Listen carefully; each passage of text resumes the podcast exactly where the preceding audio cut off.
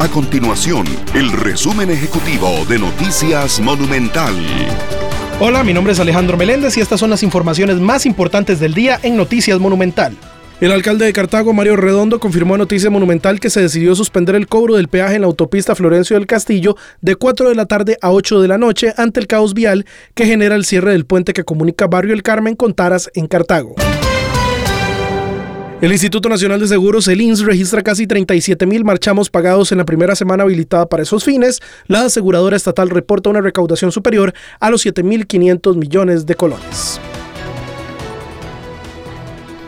Estas y otras informaciones usted las puede encontrar en nuestro sitio web www.monumental.co.cr. Nuestro compromiso es mantener a Costa Rica informada.